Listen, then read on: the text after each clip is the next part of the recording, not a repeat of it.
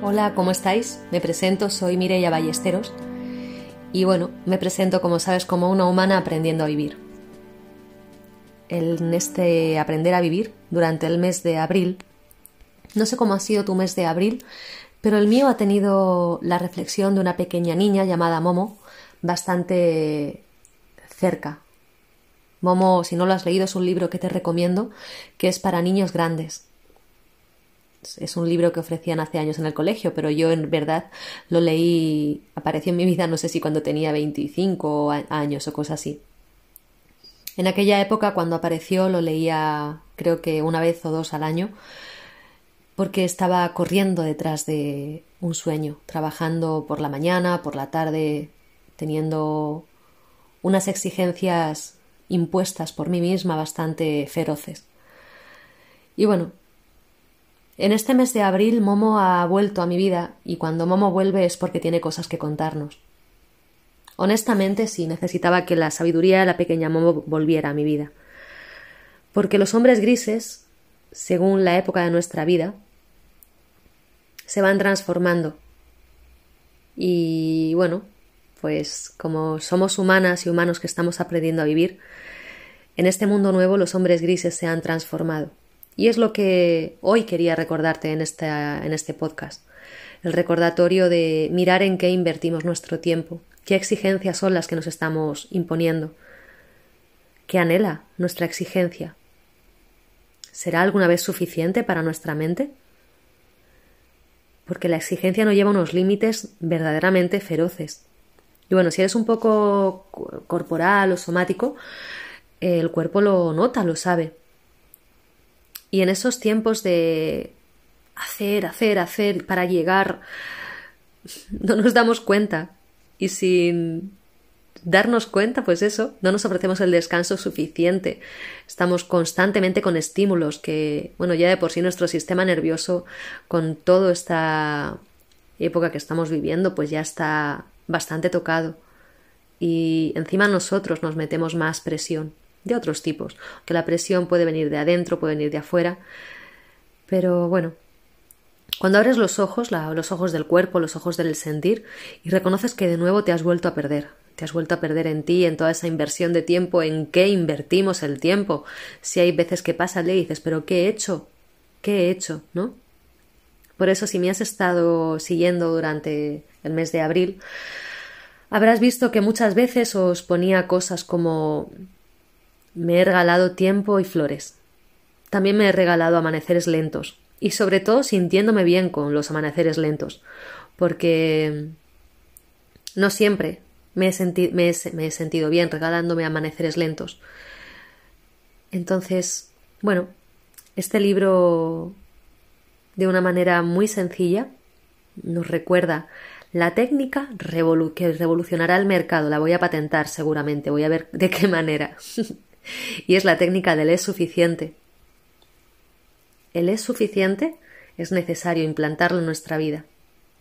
Es suficiente hasta aquí, es suficiente con esto, me siento lo suficiente, he descansado lo suficiente. Eso es. Entonces este libro de la pequeña Momo, con sus pequeños amigos, nos cuenta de una manera muy sencilla cómo volver a eso esencial, y al es suficiente. Por lo que te digo, los hombres grises han cambiado de forma y hacen que cosas que sabes que nos sientan bien, que las dejemos de lado. ¿Por qué en los momentos que más necesitamos dedicarnos tiempos de descanso o hacer ejercicios que nos sienten bien o hacer técnicas que sabemos con las que, que al hacerlas nos sentimos bien. ¿Por qué dejamos de hacerla en los momentos que más las necesitamos? Es una duda que de verdad me gustaría resolver contigo, a ver si tú tienes la respuesta. Yo no la tengo todavía. Pero reconozco como en determinados momentos que el cuerpo, la mente, nuestra vida se revoluciona un poco más y de pronto dejamos actividades que nos sientan bien, porque nuestra mente nos dice que no podemos hacerlas. Este mes algunas de las personas se han dado de baja de las clases por temas de no, es que no tengo, el tiempo no es perfecto, nunca va a ser el tiempo perfecto, siempre vas a tener que organizarte de una manera concreta para conseguir el tiempo adecuado para poder ofrecerte esa actividad que sabes que te sienta bien. Puede ser que a la hora de conectarte hayas venido del trabajo, que en tu casa haya ruido, sí, pero quizás te ayude a conseguir que el sistema nervioso, ese que te está diciendo que no puede más, relaje, sin dejar actividades que te hacen, que te sirven de ayuda. No sé si tienes la respuesta de por qué dejamos las cosas que nos hacen bien cuando más las necesitamos. Me encantaría conocer tu opinión, de verdad. Es algo que me inquieta desde hace muchos años. Y bueno, como sabrás, eh, los grandes aprendizajes vienen de las cosas más sencillas. Y bueno, pues esta pequeña Momo es lo que nos enseña. O mejor dicho, lo que Momo nos enseña es a aprender a escuchar. Es lo que nos enseña a escuchar nuestro tiempo, a escuchar si verdaderamente estamos poniéndonos una excusa de no, no, esto no puedo hacerlo hoy o realmente es que te lo estás negando porque te da pereza o prefieres excusarte en, en eso. No lo sé. Eso es tiempo de barrer. Es tiempo de barrer para encontrar de nuevo nuestro tiempo de calidad.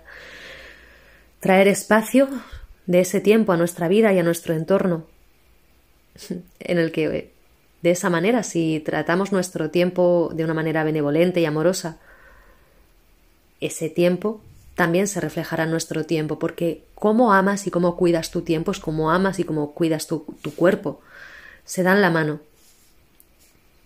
Nuestro cuerpo, nuestros sistemas, nuestra vida necesita que pongamos atención en qué invertimos nuestro tiempo. Porque está claro que va a haber días que vamos a tener más actividades o va a haber días que no podremos hacer las cosas a una manera específica o que nos conectemos o vayamos a una clase de yoga o de tai chi o de lo que sea que tú hagas, de irte a pegar puñetazos a un gimnasio, cada cual lo que tenga que hacer. Y puede ser que estés con la mente a tope y que no te concentres de la manera que, que te gustaría, o puede ser que, no lo sé, pueden pasar infinidad de cosas, pero ¿no crees que después de hacer eso te sientes que has hecho algo para ti, que te has regalado ese tiempo a ti? y que has dejado, sobre todo, has dado de lado a la excusa, y lo voy a decir alto y claro, a la puta excusa que te pones para dejar de hacer cosas que te sientan bien. Eso es lo que hoy me apetecía recordarte. que dejemos las excusas de no, no puedo hacer esto. Sí podemos hacerlo. Solamente es cuestión de organizar nuestro tiempo, de cómo Dicen en un párrafo de, esta, de este libro, que ahora no lo voy a coger, Bepo Barrendero barre despaciosamente. Qué palabra tan bonita, barrer despaciosamente. Me parece una palabra increíble, despaciosamente, qué gustosa escucharla. Respiremos antes de tomar ciertas decisiones. Escuchemos verdaderamente si cuando decimos no a una actividad que nos hace bien, si lo estamos diciendo de verdad o si es que realmente nos estamos negando un tiempo de calidad con nosotras, con nosotros. Tendremos que encontrar un sentido a este mundo, que no sea solamente consumir y producir. Y eso parte por no consumir nuestro tiempo de esa manera tan feroz, sino ofrecernos tiempo en los que nuestro sistema, nuestro cuerpo, nuestro sentir despaciosamente se vaya, nos vaya encontrando. Te voy a leer dos pequeñas frases de este libro. Abro comillas. El tiempo es vida y la vida reside en el corazón. Cierro comillas. Y vuelvo a abrir. Porque cada hombre tiene su propio tiempo y solo mientras siga siendo suyo se mantiene vivo. Pues eso es. Haz que tu tiempo tenga vida, que tu cuerpo tenga vida, bueno, humanas, humanos, os deseo que en este mes de mayo podáis encontrar vuestro tiempo y disfrutarlo despaciosamente, que despaciosamente lo podáis saborear, que despaciosamente apliquéis la técnica del es suficiente. Sé que no siempre será sencillo, pero es suficiente. Un abrazo.